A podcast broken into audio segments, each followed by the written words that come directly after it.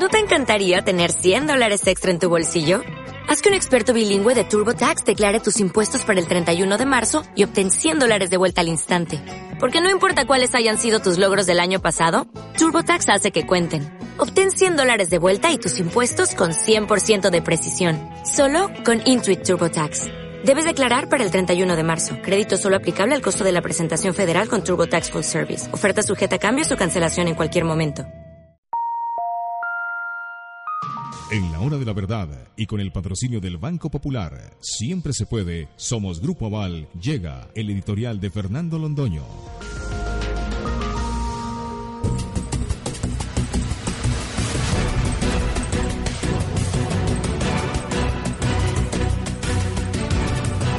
Señor Juan Manuel Santos Calderón, piense un minuto en que usted puede prestarle un gran servicio a Colombia. Piense que puede realizar una, una sola, pero una sola grande operación política que le permita al país abrirle las puertas a una esperanza. Piense que estas cosas no pueden seguir como va. Usted no puede seguir viviendo ocultándose de la gente. Lo que le pasó en Guatapé y lo que le ha pasado en tantas partes le va a seguir pasando en medida creciente. El país no lo quiere, el país no lo respeta, el país no lo estima. Usted no puede gobernar a un país con el cuento de que está gobernando para las próximas generaciones. ¿Para cuáles, señor Santo? Para unas generaciones que están viendo un crecimiento del 1%, que es la garantía de que seguirán con un desempleo juvenil el más grande de América? ¿Esas son las próximas generaciones para las que usted gobierna? Unas generaciones que van a encontrar un país sin infraestructura, un país sin niveles de educación adecuados porque no hay recursos para la educación en Colombia, un país donde la gente no va a tener esperanzas de empleo porque las fábricas se cierran en lugar de crearse, porque en el campo no hay futuro, usted congeló y congeló definitivamente por ahora el precio de la tierra en el campo. No hay nadie que esté invirtiendo un peso en el campo. Los colombianos van a tener hambre muy pronto. Y esto no puede seguir siendo así. Hoy se lo dice una encuesta. Una encuesta que es la continuación de muchas otras. No hay una sola. Usted no es capaz de contratar un encuestador que contradiga la verdad es absolutamente imposible. Los colombianos no le creen. Usted le puede ordenar a sus amigos periodistas que escondan la encuesta Gallup como la están escondiendo. En un acto, ese sí de verdadera traición a los intereses de la gente. Para que los que los colombianos no sepan lo que estamos opinando todos, esconden la encuesta Gallup y no la publican. Ahí están los grandes medios de comunicación comprometidos en esta afrenta contra la verdad. Ay, pero no es suficiente. Se filtra lo necesario. Usted ha perdido entre una encuesta y otra, que se celebran con dos meses de intervalo. La encuesta bimestral Gallup ha perdido 11 puntos que no tenía para perder. Usted estaba en el colmo del desprestigio. En lo que está ahora es en el extremo de la impopularidad que hace imposible cualquier forma de gobierno. Se lo dice Jan Haas toda la semana. Se lo dice Gallup. Se lo dice cifras y conceptos. Se lo dice cualquiera que se atreva a hacer una encuesta sobre lo que los colombianos están pensando sobre la situación del país. 75% muy cercana a esa cifra de los colombianos ven negro el porvenir. ¿Usted cree que un país así es viable y que en un país así se puede gobernar, en un país melancólico, entristecido, derrotado, vencido, vencido por usted, derrotado por usted, melancólico por cuenta suya y por cuenta de su obra de gobierno.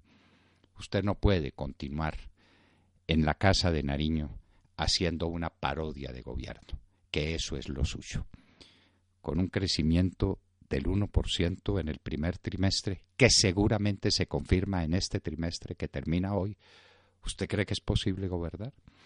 En un país donde ya empiezan a mostrarse las grietas gravísimas que se abren en el sistema financiero por una cartera que no es posible recuperar porque la gente no tiene con qué pagarle a los bancos.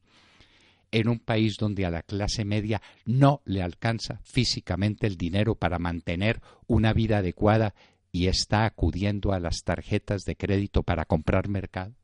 ¿Usted cree que es posible así? ¿Que es posible un país donde el 32% de las familias colombianas no tienen satisfechas sus necesidades básicas, es decir, que tienen hambre? Un país que tiene los niveles de desempleo real que tienen, mintiendo sobre el particular como mienten una persona que canta a las puertas de un teatro para tener una moneda, ese es un empleado, ese es un trabajador. Pero hagamos a un lado esa cifra y pensemos en otra, en la más demoledora, que no son capaces de ocultar.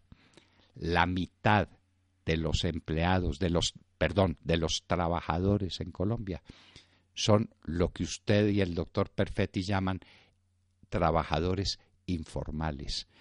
La gente que no se deja morir de hambre y que está en el rebusque, un rebusque cada vez más complicado, porque en un territorio de penurias y de limitaciones no es posible ni siquiera el rebusque. Esto va a estallar. Colombia no se va a dejar conducir como se dejaron conducir los venezolanos hasta los extremos de penuria en que hoy se encuentra. Los colombianos no somos los ecuatorianos que nos vamos a dejar robar las próximas elecciones. Los colombianos somos distintos. Piense en eso. Aquí hay una reacción brutal contra usted. Mire que su gobierno es impracticable por donde se lo mire. En este momento, cuando estamos hablando, los bloqueos en campos rubiales continúan.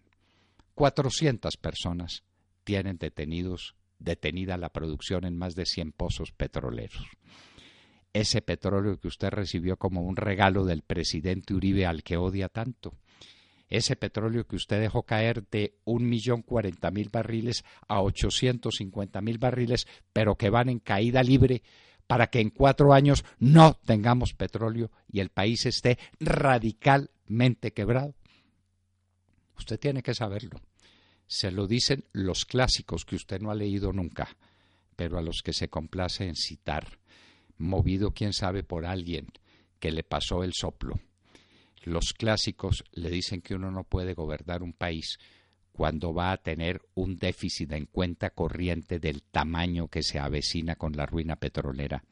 En un país que cierra las fábricas y con una decadencia monstruosa en la producción industrial y una producción agrícola también monstruosamente decadente, porque a esto se le suma entre todos la tragedia de la fiebre aftosa que llegó a Colombia por obra suya, presidente Santos, por tener un ministro de Agricultura camorrero que se dedicó a hacer demagogia con la aftosa y la aftosa le ganó la partida. ¿Usted sabe lo que eso significa para miles de ganaderos en Colombia?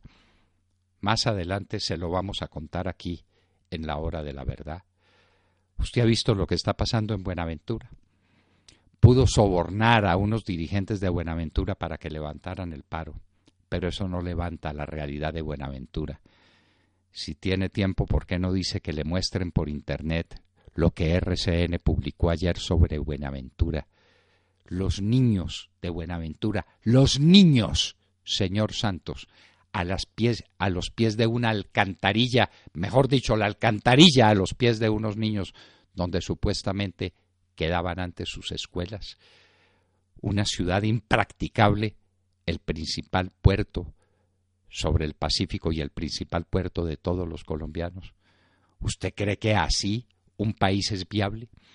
Y más abajo en el sur, lo que usted tiene en Tumaco es la capital mundial del narcotráfico. Un narcotráfico que crece y que es el único negocio junto con la explotación indebida de los ríos para producir oro maldito, el único negocio que crece en Colombia, junto con el contrabando que es su hermano. Presidente, entiéndalo, más del 70% de los colombianos no creen en esa parodia, en ese cuento, en esa mentira de la paz con las FARC, con que eran finalmente siete mil bandidos o menos, que tenían menos de siete mil armas. Eso era lo que les quedaba, armas viejas vetustas que no nos quisieron mostrar porque era necesario ocultar esa vergüenza.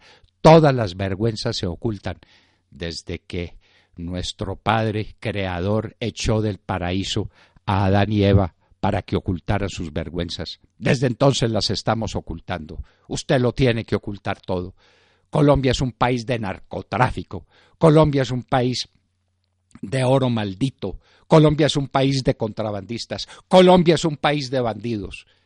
Esa fue la patria que usted nos dejó después de haberla recibido llena de esperanzas, llena de estímulos, creciente en posibilidades, puesta la proa hacia un porvenir, hacia un porvenir fantástico. Eso fue lo que usted recibió del presidente Uribe y usted nos tiene en esta posición. Señor Santos, renuncie. Tenga ese gesto con la patria. Renuncie y por supuesto haga renunciar a su vicepresidente porque la presidencia del general Naranjo sería un imposible moral para Colombia y para este continente tan acostumbrado y tan condescendiente con cosas inmorales. Renuncie, presidente Santos.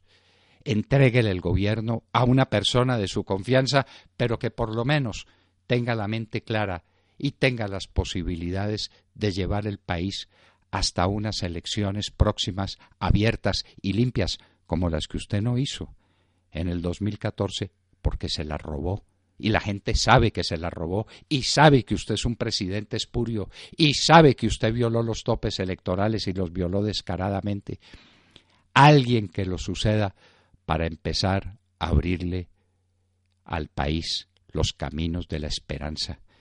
No decimos del bienestar. Va a costar tanto recuperar este país después de que usted lo dejó tan desolado como lo deja.